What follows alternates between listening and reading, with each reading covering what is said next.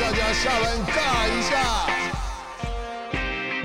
欢迎来到下班尬一下，我是热爱马拉松的物理治疗师世奇。大家在运动的过程中，难免有一些大大小小的伤痛，所以在 PT 诊疗室的这个单元，我们会针对运动上的一些疑难杂症，做我的看法以及建议，来提供大家参考。那这一集呢，我们再度邀请到钱姐，想跟钱姐问问跟聊聊她身为运动员的期间，以及她退役之后现在身上的一些伤痛。那钱姐，你可以简单的。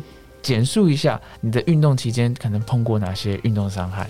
哇，这个简述很难简述，可能要申论，不能简述。印象深刻的几几个伤害，我想我们先从我们我们的篮球先说啊，大家可能比较熟知的篮球比较，因为它很多旋转的动作，所以譬如说踝关节，因为它很多跳的动作，所以有时候我们常下来之后会踩到脚，或者是站的不稳定之后的一个伤害，踝关节。这个都对我们来说都是很很很家常便饭、很常见到的伤害。再来就是膝盖，尤其女生可能身形骨盆的问题。对，所以像我第一个受伤就是右膝。那我记得我十九岁第一次受伤的时候，那个时候我还印象很深刻。那时候我们的 taping 都还是用白贴，白贴，这真的是硬的。对对，很硬的，非常没有弹性。那时候还没有什么缰绳这件事情嘞。那早期还有那牛头牌，那种很硬，我记得。然后当时。是呃，我们的运动伤害防护没有这个名词，是那个时候都是教练在帮我们做的。但是当时因为我的母队算是呃环境比较好的，所以我们第一个呃运动伤害防护员其实是从左训中心把他挖来的。对，因为那时候我们已经认识了一个我们台湾到美国去念书，然后后来拿到攻读博士，也在那边工作的一个叫 Michael。那当当然现在是在在国体当当老师了。那那当时他呃回来台湾的时候，就是在我们的球队，那是我们认识的第一个我们认识的专业的运动伤害的防护的这个观念。所以其实对国泰来说，在那时候并不盛行的情况之下，我们已经算是观念算是蛮。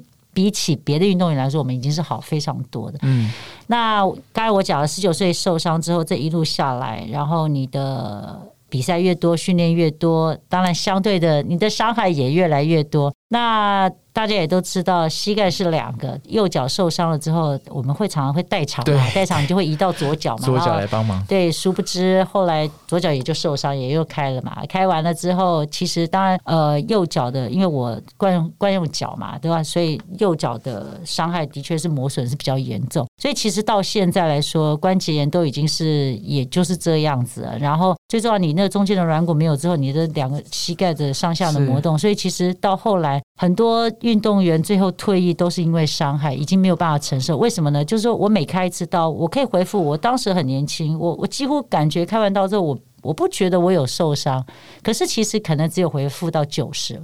嗯，那你第二次的时候，你可能回到八十，你到后来其实是越来越糟。我其实后来为了应应付中华队，我那时候每个礼拜五到长庚去打雅洁，那个时候没有什么玻尿酸，那个我不知道为什么叫雅洁那个牌子。打了亚杰，打到那关节腔里面的时候，非常的痛。然后就礼拜一练骑游的时候就觉得不错，然后就开始礼拜二往下跳，就就一直在不断的这样循环。好，这是膝盖伤害。那其实我们知道，膝盖伤害，当你的膝盖伤害之后，你其实你的中中中轴髋关节髋关节，所以我的右边的髋关节其实是蛮蛮严重的。是到后来我的腰椎的 L 四 L 五，到后来我的颈椎。其实伤害非常非常多，更不用讲肩膀。然后我记得，呃，前一段时间，因为后来运动量变少了嘛，那可能整个肌力退化的很快，你就是会发现说，哎，怎么有一些地方很痛，那个痛像受伤的痛，可是我非常肯定我没有受伤。其实后来才慢慢的回溯说，其实我曾经受伤，只是说以前肌力很好，然后甚至于说我那时候手肘错位，嗯，是后来肌力不好之后，最后回到原来的位置之后。肌肉才去适应对的位置，哇，那时候痛到一个不行。所以我觉得我现在在形容，好像我全身都是伤。嗯，可是我最好的朋友跟我一起长大的蒋义德，他到现在为止，我应该没有记错，他已经从退。退休前，他是第一个国内实在断掉之后第一个。那个时候重建的时候，没有用自己基建，那个时候台湾没有，所以他是第一个到美国去开刀做手术。我但实际上，我觉得那次的开刀回来，他也有很多的学习跟获得。譬如说，我们中国人讲伤筋动骨一百天，意思就是说呢，你受了伤之后，你三个月嘛，一百天三个月都不要动的话，到中国现在还是很多人的观念是这样哦，就都不要动，然后让它完全养好，然后你这时候才训练。可是对我们可能很多可能比较接触西医的观念，会觉得说，你可能第一个会粘黏，然后第二个你可能没有角度了，你要重新再练。可是我不知道中国人也有中国人的智慧啦，就是看你怎么选择。那我记得蒋一德去的时候，他才刚从手术室推出来，就已经一个机器等着他，叫他开始动，已经开始。你知道他多痛？后来我我我认为啊，我不知道这要可能要请示起来给我们这个解说一下。就是说，我觉得要看体质，哎，什么意思呢？就是说，蒋一德他从那一刻他说他开出来肿。到他后来退休，脚从来没有消肿过，非常辛苦。所以他后来退休之后，到现在他至少开了十三次刀，一点都不夸张。我说你可以换人工关节了，真的真的，因为整个变形到后来我们膝盖受伤，你知道到后来后期会变成有点 X 型腿或者 O 型腿，因为那个整个受力方式你会歪一下，对对对，已经会变成习惯性了。所以其实我讲实在的，呃，竞技运动员其实到。后来其实是蛮辛苦，当然我我这样讲，我不是这个要夸大或者是要吓大家，而是说有的时候这是一个选择。那当时我们早期，你知道，为了想要比赛，然后一年痛，我觉得还好，没关系，我们就要上去。所以我们现在常看有一些运动员说：“哦，我现在像 NBA 的选手，他一说哦，呃，王杰明他们有点酸痛，就赶快停止。”其实这是正确的。你知道，可能你一开始你可能会少打几场球赛，可实际上你未来可以打更多的球赛，而不是拖在那里。目前我们国内有很多的呃运动员，到后来就是为伤所苦，其实就是没有得到一个很好的一个恢复跟治疗吧。是，这可能要请世奇来来教育我们大家一下了。真的，我觉得常常我们说治疗师、医生，我们的学习。对象并不一定是我们的老师，其实病人个案，像我们喜欢运动，其实运动员的经验就是一个很棒的案例分享跟故事。那其实我想要先从最开始，就是钱姐聊到就是关于膝盖这件事，因为钱姐有提到就是女性的骨盆。那你说我不想用缺点来形容，而是我们必须要知道，就是人的生理结构。就当你是一个女性的时候，其实生理上平均来讲，就是骨盆会比较宽。那某种程度，它可能是为了生育的这个功能。那骨盆比较宽这件事啊，你会发现，当我们需要单脚支撑的时候，我们的脚啊，必须站在我们的身体重心的正下方。所以，如果大家可以想象这个空间关系，如果你的骨盆、你的腿相比是距离开的，跟腿相比距离是近一点的，你需要把脚跟身体的重心的那个那个什么斜角，自然就会大一点。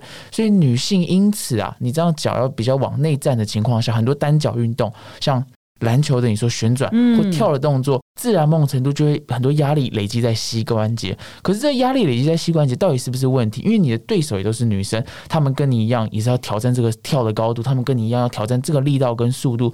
所以，我们物理治疗其实我们做的方式，其实我们并没有把你的骨盆变小，我们并没有把你的膝盖的形状变成怎么样。可是，我们因为知道这件事情，其实我们常常在告诉女性运动员，我们必须要练我们的臀肌。臀肌不只是后面的屁股，而是侧边的我们叫臀中肌的部分也需要练起来。当你单脚踩在地上的时候，你能不能有一个好的稳定能力，把它稳定住？所以，另外我们也要知道，其实我觉得晴姐最后提到这个，当你一有一些酸痛的时候，我们该怎么去应应？呃，必须说，其实酸痛这件事情其实也是很多样的，就是说，有些可能是肌肉的问题，嗯，有些可能是接近肌腱，有些可能是关节，那这些都必须要搭配治疗师或者防护员的经验来了解到这个运动项目，它在。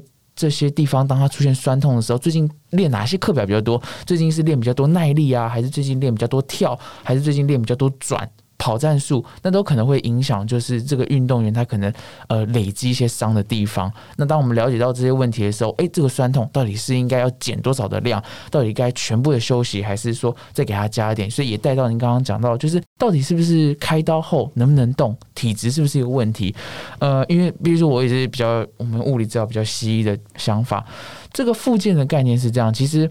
我们确实，当他一出来的时候，就像我们会希望他动，某种程度，就像刚刚提到的粘连的概念。可是中医为什么会认为说可能一百天都不能动？呃，一百天都不动，它是一个很保守，至少不会再造成其他更多的伤害，对磨损的可能。可是我们人体是一个有机物，这是西医比较。呃希望的概念，就是当我们开完刀之后，其实组织开始在长，就像我们破皮之后，马上血小板进来凝结，你很快的那些。皮就长出来，结痂就出来了。也许它不是完整的，可是这些东西我们希望它长得漂亮。它也许不在你的皮上，它在你的关节里面，我们也许看不到。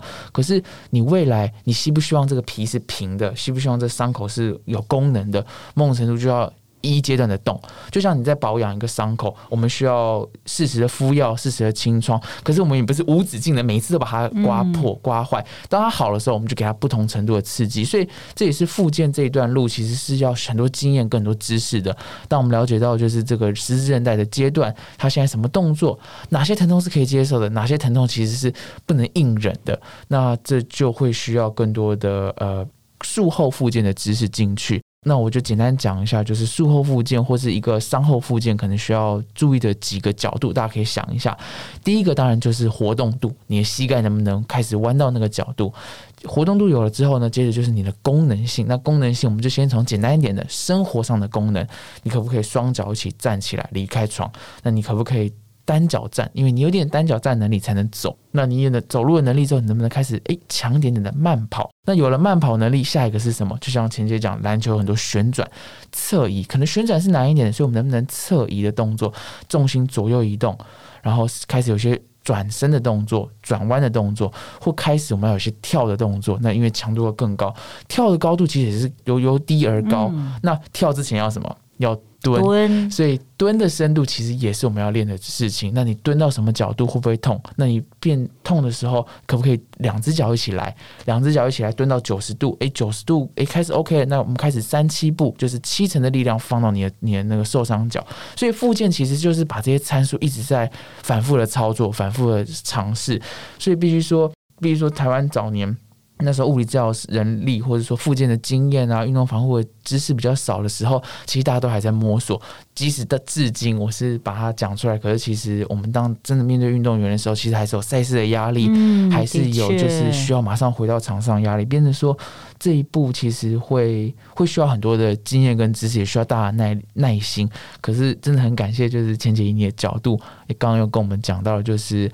现在的酸痛，如果你停一下，也许你少了三场比赛，嗯，可是其实可以帮助你的经验在之后多打十场比赛。是，对我真的忍不住替所有的听众朋友问世奇一个专业的问题。是，那因为我们知道，就是譬如说，十字韧带的重建，现在大概都是用自己的肌腱来做这个强化嘛。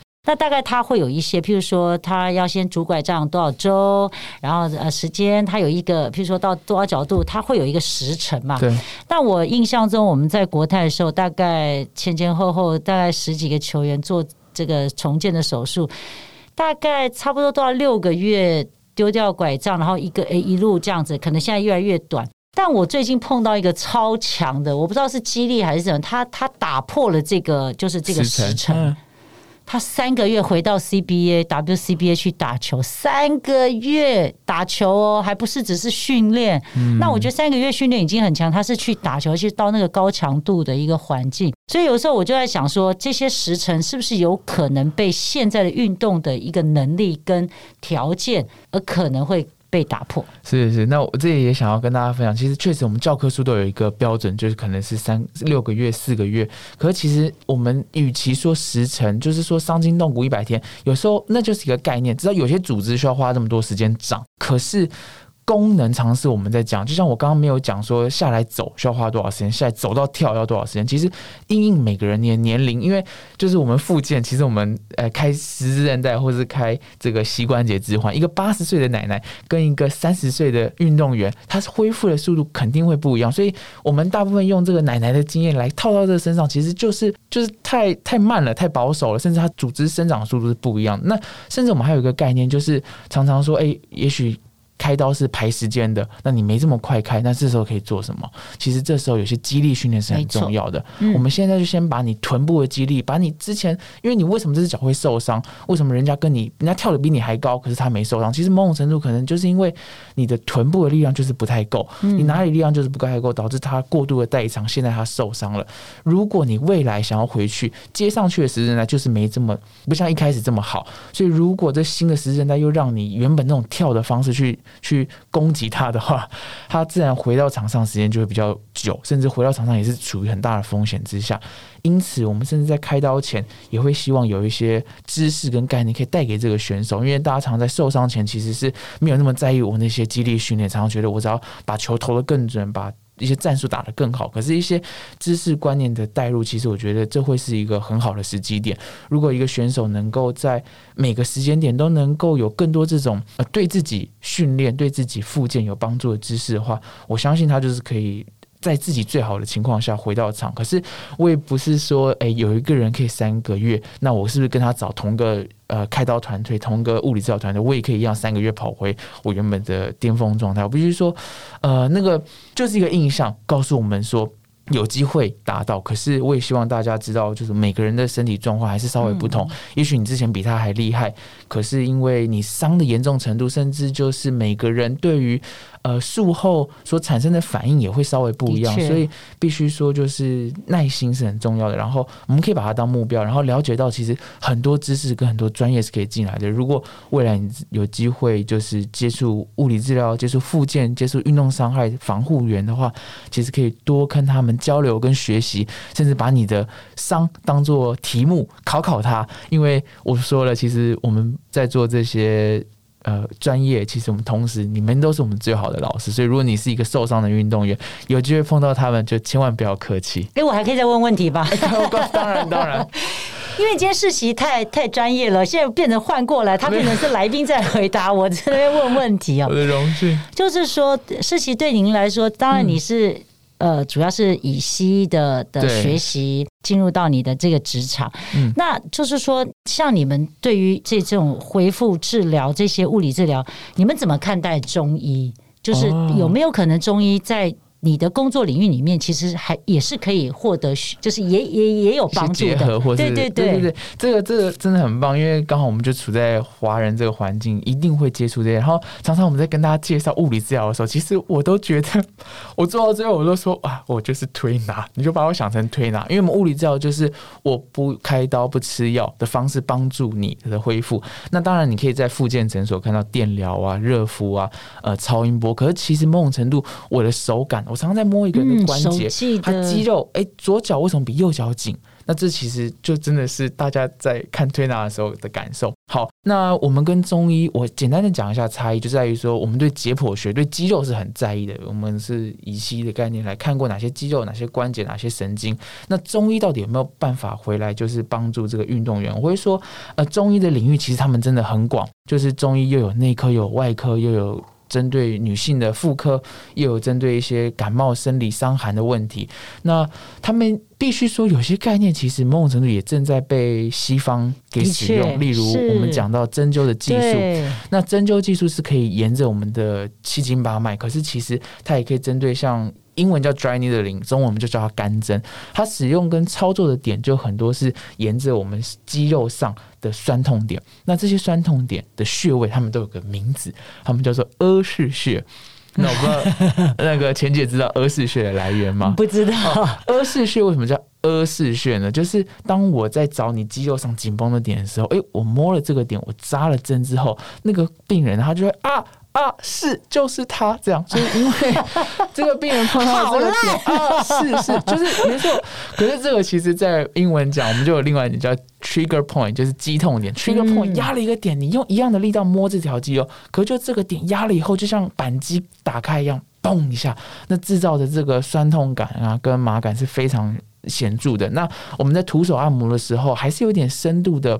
呃，精准度的差异。如果你的针以有很有经验的伤科的医师来讲的话，他们可以把针放在一个很精准的位置。其实我也听过，因为我自己没办法做干针，可是我听一些运动员他们在去做中医，在做这个运动医学专专长的中医师的时候，他们一些干针技术效果也是非常好的。那你你你会想过要去学习这种针灸的的，会来帮助你吗。是是，就那这就哎、我真的变主几个持人。几个角度，几个角度，对，因为其实物理治疗在在我们台湾的环境下，我们只有医师啊，他们能够执行干针，所以物理治疗师如果要精进他们的运动防护的能力，其实我们还有其他技术，例如我们处理关节的技术，我们去评估问题的技术，因为一样是找到啊这条肌肉很紧，可是其实我们还有很多背景需要去思考，就是说那什么原因导致这条这条肌肉紧，跟他的运动习惯、跟他运动的姿势、跟他最近在练的一些技术是不是有关系的？所以物理治疗师与呃，虽然我们说我在操作的时候很像推拿师，可是其实我们在运动伤害上，其实我们也是一个很强的这个我们叫动作分析的专家。其实我们常用眼睛在看为什么他在跑的时候，他的扁平足对他造成什么影响，他臀肌的无力对他造成什么影响，他打这个位置常需，因为他打右线还打左线，他需要不同的姿势，或是他像我在分析跑步的时候，他落脚的方式，啊换了一个鞋，他在草地上，他在 PU 跑道上，他在公路上，可能又会有哪些差异，也是我们物理治疗师常常需要用眼睛去。提供资讯的地方，所以虽然台湾的物理治疗师没办法执行干针，可这部分其实是有中医师可以为大家提供的。那物理治疗师我们的角色其实大部分就还是在我刚刚说的，除了我们会推拿之外，其实前面的评估、找出问题、跟思考、跟为什么我处理完之后效果没有理想。去去做一个应对，那刚好就是钱姐刚刚有提到，就是恢复这件事，我也很想跟大家分享，就是伸展其实还有肌肉的放松是很重要的。运动员其实我们一直在使用身体，每天的练，每天的练，其实一开始你可能没有这么明显的感受，可当肌肉开始紧绷之后，你有些关节角度就是没办法像之前做的这么自在，所以。保持它的新鲜，就像链条上游一样。那肌肉要保持新鲜，其实伸展它。找到紧绷点去放松它。那每个人的点因为都不同，所以我很建议大家，如果你是一个喜欢运动的人，甚至你是一个运动员，其实都要好好的认识你身上这些肌肉跟关节。这个我我我想跟大家分享，嗯就是说我四十岁才退休，所以其实可想而知，你当时的我已经是我自认我已经是无敌铁金刚，已经很厉害了。但是实际上，你可想而知，我我是可以训练，可是我的恢复相对就比别人慢很多很多，因为那个恢复各方面，再加上我已经有很多的运动的一个伤害。但是可能大家不知道，我我每天训练差不多三小时，加一小时的重量训练。而且我那时候已经开始在执教，在教我们自己队里面的高中生，所以其实花很多的时间。但实际上每天训练，我回到家里都超过十二点。为什么呢？因为我训练完之后，我大概有一个小时在放松、哦跟做操以及做治疗。是所以其实我花很多时间。有时候我妈妈说太晚回来了，可是我会觉得我就是很喜欢打球，而且我很享受。虽然我现在的状态或许没有像我以前年轻那么好。可是我就是在每一天都在跟自己挑战，所以我觉得刚才是在讲这个更多的伸展，其实会帮助我们更好的一个恢复，或许可以加速吧。对那对对尤尤其是我，其实后来伤害很多，其实角度你就会发现每天的做，可是如果不做的话，我可想而知那个会很僵硬。虽然我是运动员，可是会变得很更僵硬，那个肌肉上的弹性会会会更差。没错，我的防护员对我也很照顾啦，那时候真的每天花好长的时间在做这些事情。对对，常常我们讲一个肌肉要有好的功能，其实它要有很有弹性，它不只是能够发很大的力，它也要能够延展，像一个弓一样，能够拉长，能够缩短。不过我们刚刚一直讲到伸展这件，其实它比较针对就是你有长期在训练，针对你有训练情况下好好的伸展。那一般其实如果你是一个久坐的啊，还没有。还没有一周去到球场一次的人，我会说：哎、你先让自己动一下，先让自己肌肉接受刺激。可是记得接受刺激之后，好好的伸展你的肌肉。如果你是一个缺乏运动的人，其实有机会，你用动的方式也可以让自己的身体舒缓。因为肌肉如果只是长期一个八小时坐在那，他们的紧绷跟运动的紧绷又不太一样。所以针对运动的紧绷，我们要好好的伸展；针对坐太久没有动的紧绷，其实有时候动一动也是对我们这个舒筋是很有帮助的。嗯，就是大概在这里再跟大家补充一下。谢谢诗琪，我们今天又收获好多，变成非常感谢，非常。感谢钱姐来这里跟我们分享跟互动。那如果你喜欢我们的 PT 诊疗室呢，也欢迎你用各大平台就订阅我们的节目，也可以来马拉松治疗师脸书粉钻再问我更多问题，或是在 IG 下班尬一下跟我们来互动。那如果你喜欢我们这一集呢，就别忘了下一集继续收听。我们这一集再一次感谢钱姐来到我们节目，我们下集见，拜拜，拜拜。